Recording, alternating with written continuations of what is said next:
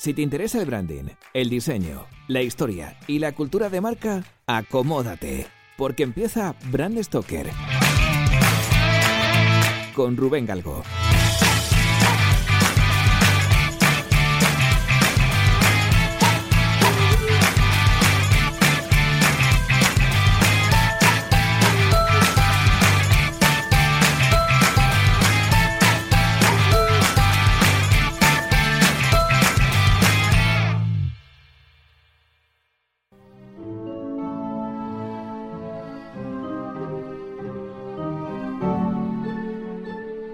Como todos sabéis, Lego es una marca de juguetes danesa que es mundialmente conocida por sus bloques de plástico conectables, aunque en los orígenes de la compañía no solo fabricaba juguetes.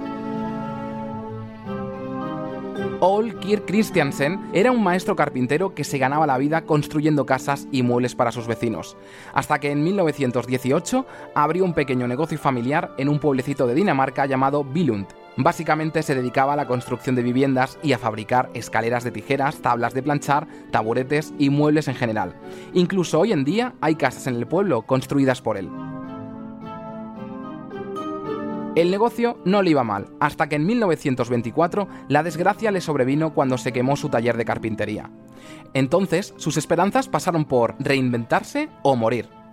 Por lo tanto, decidió levantar un nuevo taller y ampliar el negocio produciendo versiones en miniatura de los muebles que ya fabricaba. De esta manera conseguía reducir costes y poco a poco se fue metiendo en el mundo del juguete. Pero en 1932, de nuevo la fatalidad se cruzó en la vida de los Christiansen. Su esposa Christine fallece y Ole se tiene que hacer cargo de sus cuatro hijos. A esto se le sumó que el negocio familiar estaba prácticamente en quiebra. Ante la gravedad de la situación, comenzó a fabricar juguetes de madera con los materiales que le quedaban en el taller, y los vendía con la ayuda de su hijo Gottfried, que por aquel entonces tenía 12 años. No eran más que patos de madera, aviones, camiones, productos de muy buena calidad y estupendos acabados, pero que no conseguía vender en grandes cantidades. En 1934, Owl quiere vender más y decide hacer un concurso entre sus empleados para crear un nuevo nombre para la empresa, porque Carpintería Billund era poco pegadizo. El premio era un modesto vino de su cosecha, pero el concurso lo ganó él mismo. Este naming viene de la abreviatura de dos palabras danesas, Leg Got, que vienen a significar algo así como jugar bien. Con el tiempo, estos juguetes fueron teniendo mayor acogida y la marca ganó reconocimiento.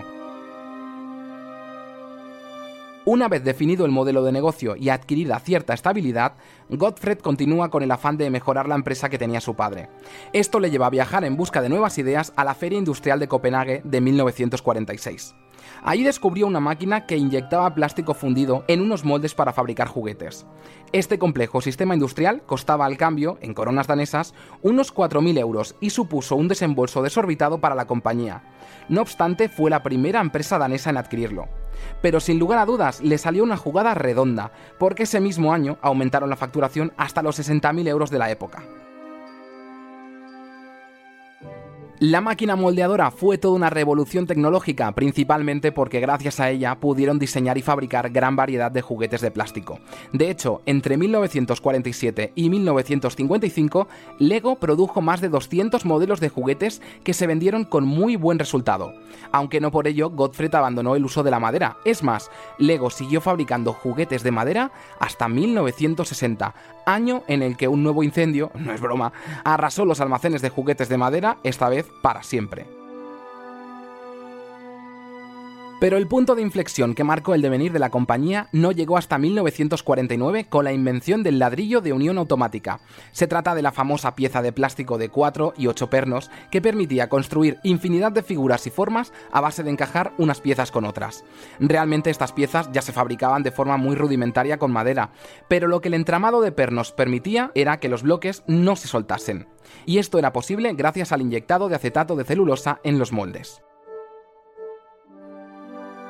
Ese mismo año, Lego se lió la manta a la cabeza y empezó a desarrollar un packaging que iba impreso en cuatricromía. Ya sabéis, en cian, magenta, amarillo y negro. Pero pese a todos los esfuerzos, y aunque parezca mentira, el uso del plástico en la fabricación de juguetes no gustó nada en la sociedad de la época, ya que estaba muy mal visto que se dejase de usar la madera. Esto llegó a tal punto que muchos cargamentos de juguetes de plástico fueron devueltos. En 1951, Godfred decide usar un nombre que se le ocurrió a su padre hacía tiempo también para sus productos. Hasta entonces, el juego de bloques que ya hemos visto se llamaba Automatic Binding Bricks, ladrillos de unión automática, aunque realmente este ejercicio de cambio de marca correspondía a una búsqueda incesante de aumento de las ventas, como ya le pasó a su padre, y de lucha contra los primeros plagios, motivo por el que empezaron a grabar el logo en todas sus piezas. Curiosamente, el fundador de Lego dio con este nombre mucho antes de inventar los famosos bloques conectables. Digo curiosamente porque el bueno de Owl no cayó en la cuenta de que Lego, en latín, significa yo uno. Owl también tuvo buena mano con el primer posicionamiento de Lego, aterrizándolo en el tagline. Solo lo mejor es suficientemente bueno. Está claro que la cultura del esfuerzo estaba muy agudizada en la familia Christiansen, hasta el punto en que la frase estaba presente en el taller, tallada en una placa. Por fin al acabar la década de 1950 se empezó a estandarizar el uso del plástico y con ello la empresa empezó a mostrar su potencial fuera de las fronteras danesas.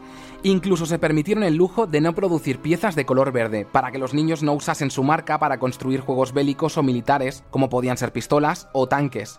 Resumiendo, les iba muy bien y empezaron a exportar a países cercanos como Suecia, abrieron en Francia, Gran Bretaña o Bélgica y poco después, en 1961, llegaron a Estados Unidos, Canadá, Australia y Oriente Medio. En definitiva, Lego tuvo un crecimiento constante que llega a nuestros días. Hasta 2004, Lego ha estado gestionada por la familia Christiansen y han sabido comprender muy bien las necesidades del mercado, creando una excelente cartera de productos. Desde el pato Lego en 1935 hasta la serie Duplo en 1969, pasando por el tractor Ferguson de 1951, la inversión de I D I ha sido una constante. Tanto Godfred como su hijo Kjell mejoraron y patentaron la fabricación de los bloques, buscaron materiales más sostenibles e inventaron nuevos juguetes que sacasen el máximo provecho a la producción industrial. El resultado de todo esto llegó en 1978, cuando crearon las primeras minifiguras con miembros articulados, germen de su actual mascota llamada Max. El mundo de las figuritas amarillas es un excelente marco en el que la empresa ha creado temáticas de juegos como vikingos, piratas, castillos medievales, dinosaurios, ciudades, trenes. Pero ahí no acaba todo. Las alianzas comerciales que ha establecido la compañía han ido apuntalando un modelo de negocio que se está actualizando constantemente, ya que Lego ha firmado acuerdos con sagas cinematográficas como Indiana Jones, Star Wars o Harry Potter, o más recientemente con las series de televisión Los Simpson o The Big Bang Theory. Con la llegada de las nuevas tecnologías, el universo Lego ha seguido creciendo todavía más. Lo que para otros hubiera significado el cierre de la empresa, para ellos ha sido una oportunidad de negocio, ya que han sabido adaptar sus productos al mundo del videojuego e incluso del cine. Igual que vemos con la marca Carbonell, el imperio fundado por los Christiansen ha sido y es una referencia para muchas empresas, hasta tal punto que el gigante Google tomó los colores de su logotipo de los bloques básicos de Lego. Por todo esto, no extraña que Lego haya sido elegido dos veces el juguete del siglo. Pues hemos llegado al final de este programa de Brand Stoker y como siempre tengo que deciros que ha sido un placer. Pero antes de echar el cierre, quiero recordaros que podéis apoyar nuestro trabajo de dos formas muy sencillas. La primera es realizando vuestras compras en Amazon a través del enlace de afiliados que tenemos en nuestra página web. Y la segunda es haciendo mecenas de Brand Stoker en iVoox.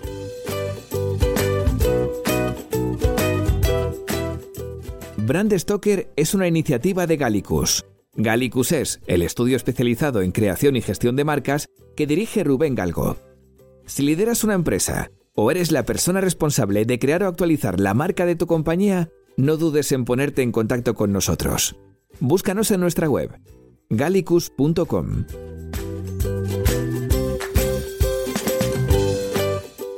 Ya sabéis que nos podéis seguir en Twitter, Facebook e Instagram donde nos encontraréis con el usuario Gallicus Branding, o si lo preferís, me podéis seguir a mí a través del usuario Crenecito.